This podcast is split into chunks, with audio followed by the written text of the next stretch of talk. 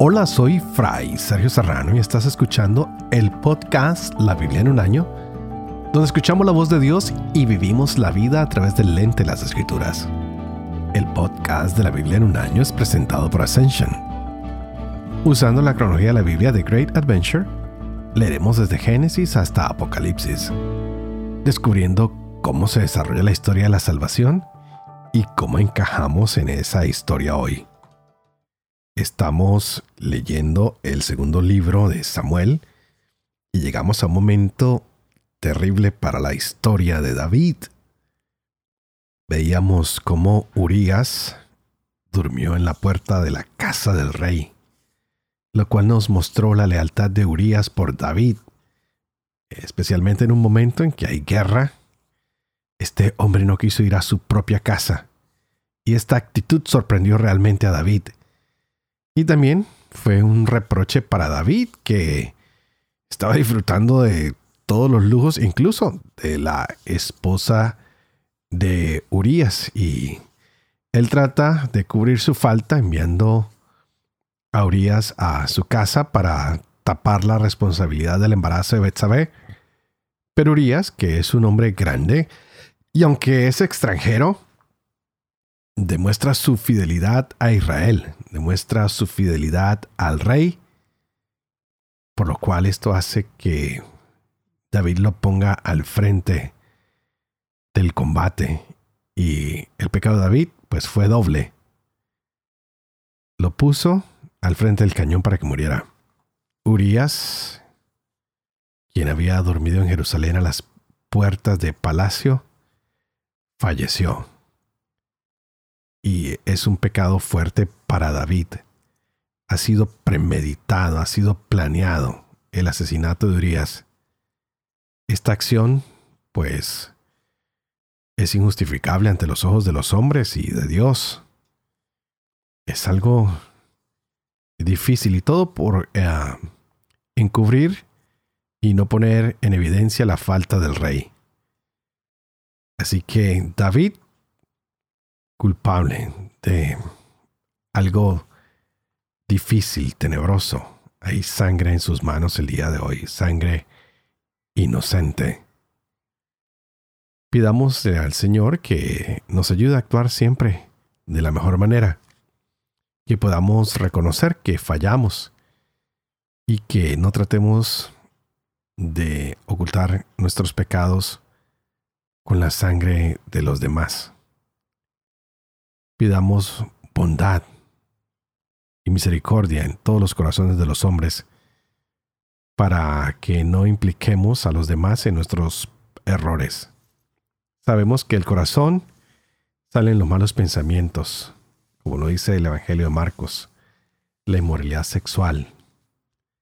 Nos dicen también la palabra de Marcos a través de estos ah, versículos 21 y 22, cuando Jesús dice, mire, todo sale del corazón, los malos pensamientos, la inmoralidad sexual, los robos, el asesinato, el adulterio, la codicia, las maldades, el engaño, los vicios, la envidia, los chismes, el orgullo, la falta de honestidad, todo.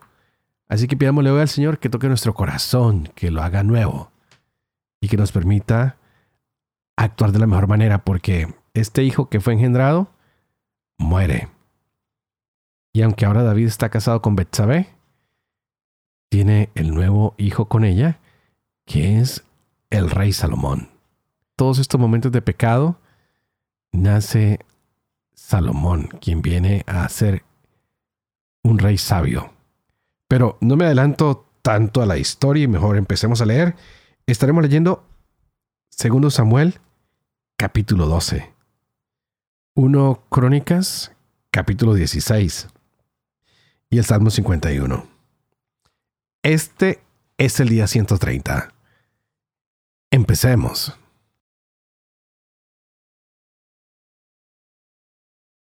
Segundo libro de Samuel, capítulo 12.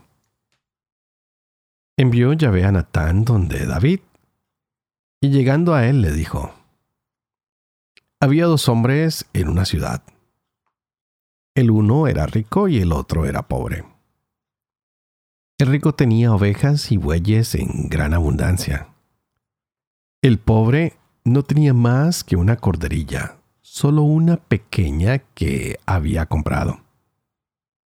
Él la alimentaba y ella iba creciendo con él y sus hijos comiendo su pan, bebiendo en su copa, durmiendo en su seno igual que una hija. Vino un visitante donde el hombre rico, y dándole pena tomar su ganado, sus vacas y sus ovejas para dar de comer a aquel hombre llegado a su casa, tomó la ovejita del pobre y dio de comer a aquel hombre llegado a su casa. David se encendió en gran cólera contra aquel hombre y dijo a Natán, Vive Yahvé, que merece la muerte el hombre que tal hizo. Pagará cuatro veces la oveja por haber hecho semejante cosa y por no haber tenido compasión.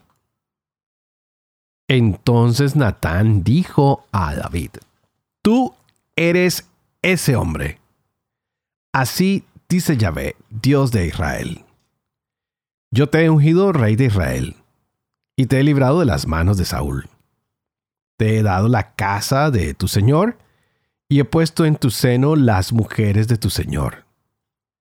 Te he dado la casa de Israel y de Judá, y si es poco, te añadiré todavía otras cosas. ¿Por qué has menospreciado a Yahvé haciendo lo que le parece mal? Has matado a espada a Urias elitita. Has tomado a su mujer por mujer tuya y lo has matado por la espada de los amonitas. Pues bien, nunca se apartará la espada de tu casa, ya que me has despreciado y has tomado la mujer de Urias elitita para mujer tuya. Así habla Yahvé. Haré que tu propia casa se alce el mal contra ti. Tomaré tus mujeres ante tus ojos y se las daré a otro que se acostará con tus mujeres a la luz de este sol. Pues tú has obrado en lo oculto, pero yo cumpliré esta palabra ante todo Israel y a la luz del sol. David dijo a Natán, He pecado contra Yahvé. Respondió Natán a David. También Yahvé ha perdonado tu pecado. No morirás. Pero por haber ultrajado a Yahvé con ese hecho, el hijo que te ha nacido morirá sin remedio. Y Natán se fue a su casa. Hirió Yahvé al niño que había engendrado a David, la mujer de Urías, y enfermó gravemente. David suplicó a Dios por el niño. Hizo David un ayuno riguroso, entraba en casa y pasaba la noche acostado en el suelo. Los ancianos de su casa estaban junto a él y se esforzaban por levantarlo del suelo. Pero él se negó y no quiso comer con ellos.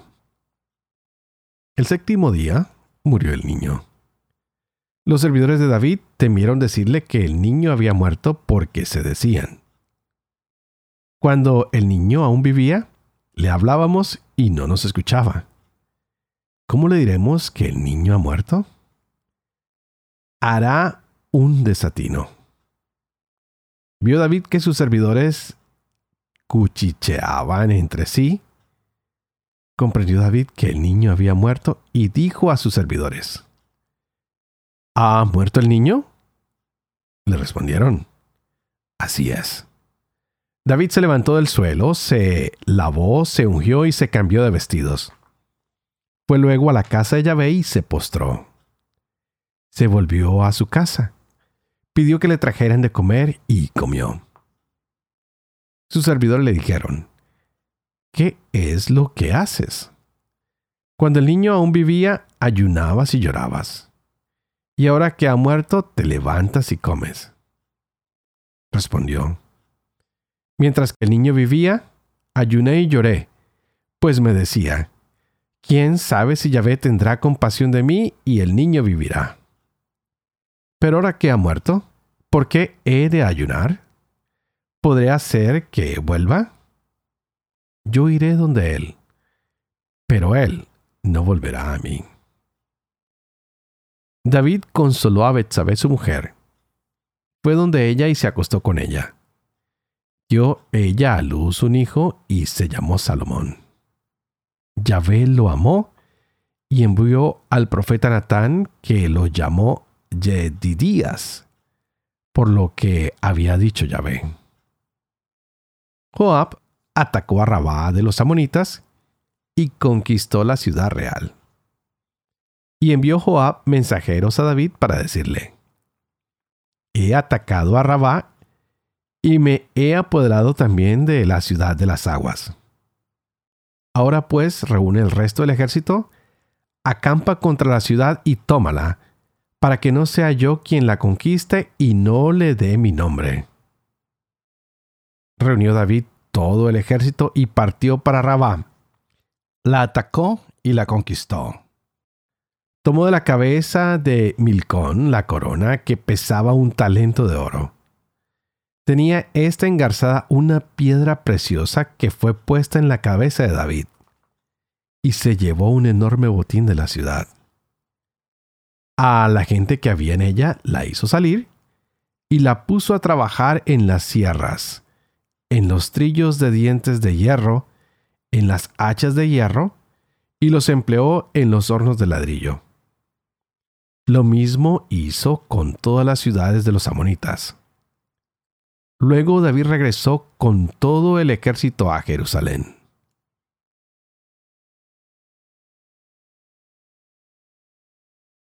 Uno Crónicas Capítulo 16 Introdujeron el arca de Dios y la colocaron en medio de la tienda que David había hecho levantar para ella.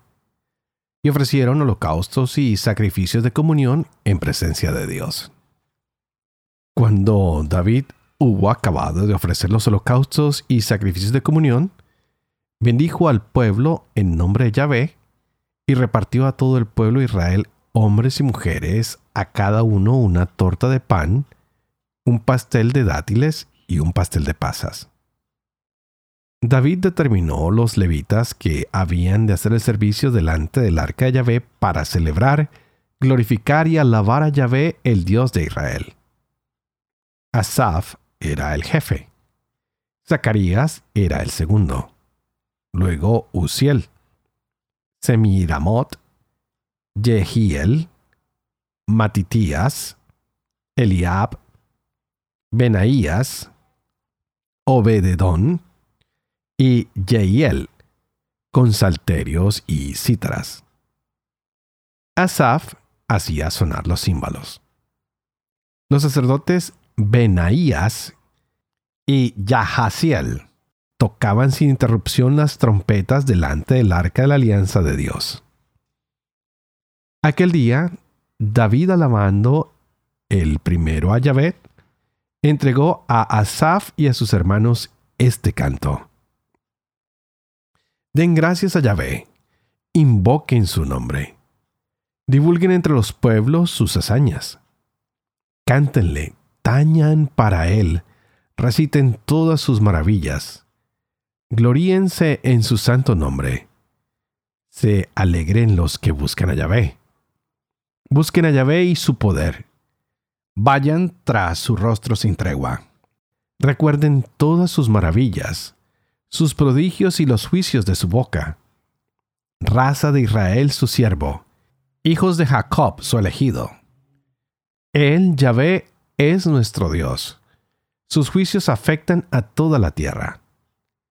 Él se acuerda siempre de su alianza, palabra que impuso a mil generaciones, aquello que pactó con Abraham, el juramento que hizo a Isaac, que puso a Jacob como precepto, a Israel como alianza eterna, diciendo, Te daré la tierra de Canaán como lote de su herencia.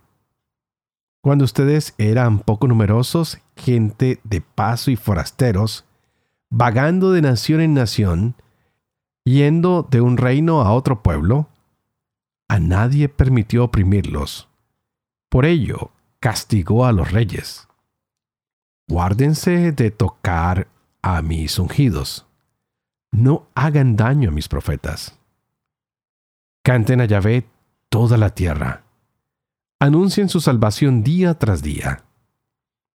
Cuenten su gloria a las naciones, sus maravillas a todos los pueblos. Pues grande es Yahvé y digno de alabanza, más temible que todos los dioses. Pues nada son los dioses paganos. Pero Yahvé hizo los cielos. Gloria y majestad están ante él. Fortaleza y alegría en su morada. Tributen a Yahvé familias de los pueblos.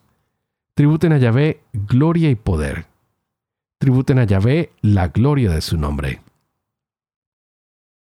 Traigan ofrendas entre sus atrios. Póstrense ante Yahvé en el atrio sagrado. Tiemble en su presencia toda la tierra. El orbe está seguro, no vacila. Alégrense los cielos, goce la tierra. Digan a las naciones, Yahvé es rey. Retumba el mar y cuanto encierra. Exulte el campo y cuanto hay en él. Griten de júbilo los árboles de los bosques ante Yahvé, pues viene a juzgar la tierra. Den gracias a Yahvé porque es bueno, porque es eterna su misericordia. Y digan, Sálvanos, Yahvé, Dios nuestro. Reúnenos de entre las naciones, para dar gracias a tu santo nombre, y honrarnos cantando tu alabanza. Bendito Yahvé, Dios de Israel, desde siempre y para siempre. Y todo el pueblo dijo, Amén, y alabó a Yahvé. David dejó allí ante el arca de la alianza de Yahvé a Asaf y a sus hermanos para el ministerio continuo delante del arca, según el rito de cada día. Y a Obededón con sus hermanos en número de 68, y a Obededón, hijo de Yedutún, y a Josá como porteros, y al sacerdote Sadoc y a sus hermanos, los sacerdotes delante de la morada de Yahvé en el alto de Gabaón, para que ofrecieran continuamente holocaustos a Yahvé en el altar de los holocaustos, por la mañana y por la tarde, según todo lo escrito en la ley que Yahvé había mandado a Israel. Con ellos estaban Emán y Yedutún, y los restantes escogidos y nominalmente designados para alabar a Yahvé, porque es eterno su amor. Y con ellos, Emán y Yedutún, que hacían sonar trompetas, címbalos e instrumentos para los cánticos de Dios. Los hijos de Yedutún eran porteros. Luego todo el pueblo se fue, cada cual a su casa. También David se volvió para bendecir su casa.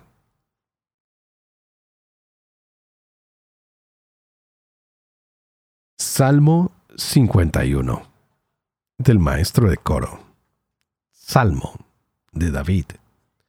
Cuando el profeta Natán lo visitó después de haberse unido aquel a Betsabé. Piedad de mí, oh Dios, por tu bondad. Por tu inmensa ternura, borra mi delito. Lávame a fondo de mi culpa. Purifícame de mi pecado pues yo reconozco mi delito. Mi pecado está siempre ante mí. Contra ti, contra ti solo pequé. Lo malo a tus ojos cometí.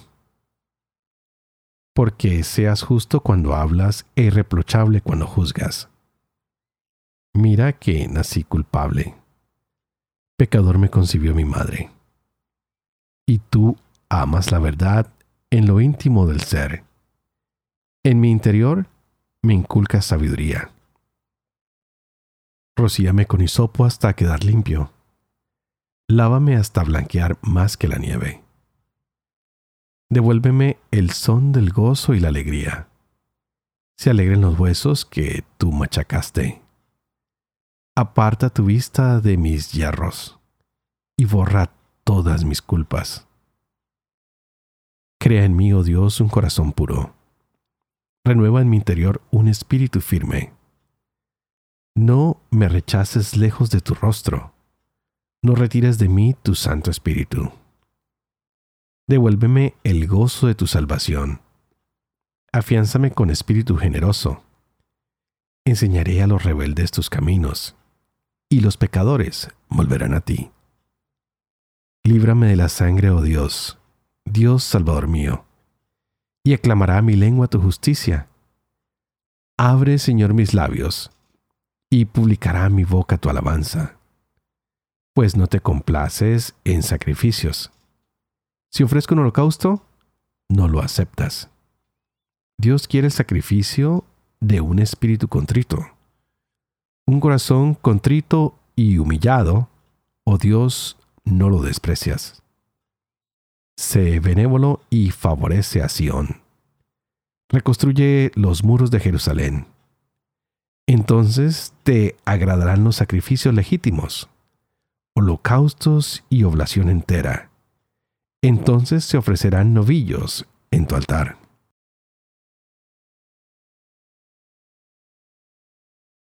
Padre de amor y misericordia Tú que haces elocuente la lengua de los niños, educa también la mía e infunde en mis labios la gracia de tu bendición, Padre, Hijo y Espíritu Santo. Y a ti te pido para que me ayudes a invocar a ese Espíritu Santo, que venga, que abra nuestra mente, que abra nuestro corazón para que podamos gozarnos de la palabra de Dios hoy en nuestras vidas. Y hoy sí que nos ha tocado algo bastante fuerte.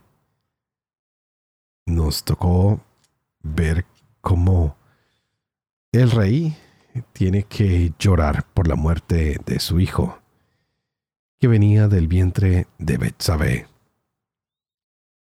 Ha pecado el rey David. Ha caído.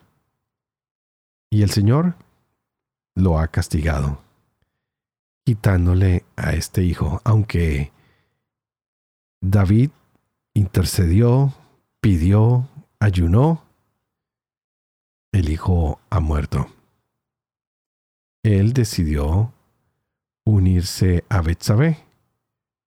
La codició, adulteró con ella, trató de encubrir su pecado. Después de que Urias fue asesinado, la hizo su esposa y nos dimos cuenta que Urias era un hombre bueno, quien siempre demostró fidelidad a Israel, al rey, y que se portó como un gran soldado. Por eso el profeta Natán viene y confronta a David. Es uno de los pasajes más conocidos en el Antiguo Testamento. Viene y le dice, oye, hay alguien que se aprovechó de la ovejita de un hombre pobre y se viene en ira el rey David. Y cuando quiere hacer justicia, Natán le dice, ese hombre eres tú. De esta manera David confiesa su pecado. Y es perdonado, pero también David tiene que aprender que todas las fallas tienen un costo. Y aunque perdió a su hijo, Betsabé le da un segundo hijo quien va a ser el gran rey Salomón. Vale la pena ah, mencionar que él pensó que iba a evadir las consecuencias de su pecado, pero no estaba equivocado. No, no pudo hacerlo de esta manera. Natán le dio una parábola esta parábola era simplemente una manera de cómo a David tenía que sentirse y verse en el espejo cuando fuera confrontado por Yahvé, por Dios. Y eso es lo que pasa a veces cuando miramos la palabra de Dios. No sé si tú ah, te has encontrado en estas lecturas que hemos hecho estos días. En algunas de ellas yo a veces me encuentro. Son como un espejo porque la historia de la salvación no es otra cosa que mi propia historia. Y muchas veces nos vamos encontrando que estas historias iluminan nuestras propias realidades o las realidades de nuestra familia y vemos que hay situaciones muy comunes que puede ser parte de nuestra propia vida, de nuestra propia ciudad, de nuestro propio barrio y esto puede ser de hombres ricos y de hombres pobres. Ya lo vimos aquí hoy. El, hombre rico parece que codicia bastante lo del pobre. Y aunque el rico tenía muchos ganados y muchos rebaños, en este caso el rey David, y aunque, el pobre tenía una sola ovejita, en este caso Urias, siempre había deseo del rico de apoderarse lo poquito que tenía el pobre. Qué contraste, ¿no? Nada diferente a lo que sucede hoy. Ricos y pobres, falta de justicia social, uno siempre queriéndose aprovechar de los otros. Parece que esa historia sigue viva, que sigue latente hasta nuestros días hoy. David no se imaginaba que esta parábola que le traía Natán fuera para él mismo. Y Natán venía pidiendo simplemente que se escuchara su parábola. Y David pide justicia, juzgar al culpable. Porque, bien o mal, aunque estaba en pecado, David era consciente de lo que es bueno y de lo que es malo. Démonos cuenta de esto. Y él tiene sentido de justicia porque es el rey.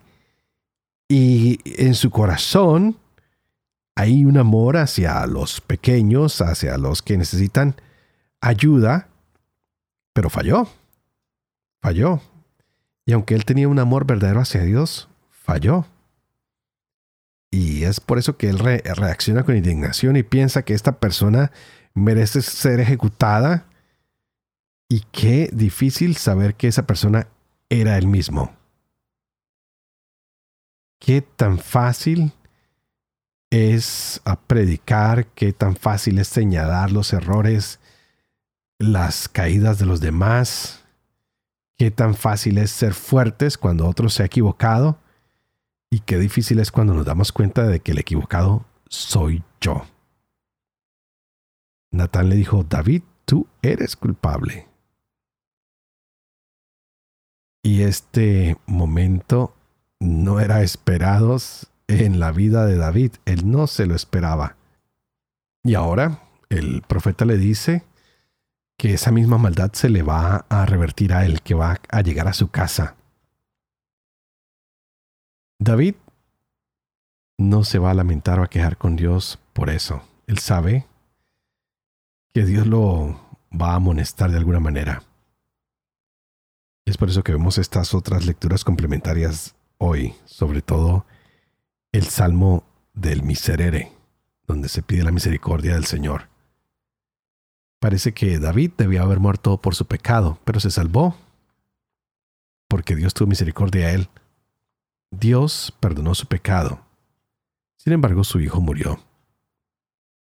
Pidámosle hoy al Señor que no queden impunes nuestras culpas, que Él nos limpie, que Él nos purifique, que aunque las personas nos critiquen, que podamos reconocer nuestras fallas. Sabemos que hemos fallado. Yo he fallado. No sé tú, pero yo sí. Y a veces me sorprendo cuando me encuentro con mi propia falla, con mi propio pecado. Pidámosle hoy al Señor que nos permita confrontarnos. Para eso estamos leyendo esta palabra, porque esta palabra es espejo para nuestras vidas. Hoy murió el hijo de David. Era difícil consolarlo. Y Dios le ha regalado otro hijo que va a ser un gran rey, una gran bendición para todos. ¿Hemos considerado alguna vez que el pecado pueda ser perdonado? podemos pensar a veces que las consecuencias de nuestro pecado puedan generar de alguna manera cierta esperanza para aquellos creyentes, para aquellos que han aceptado la salvación.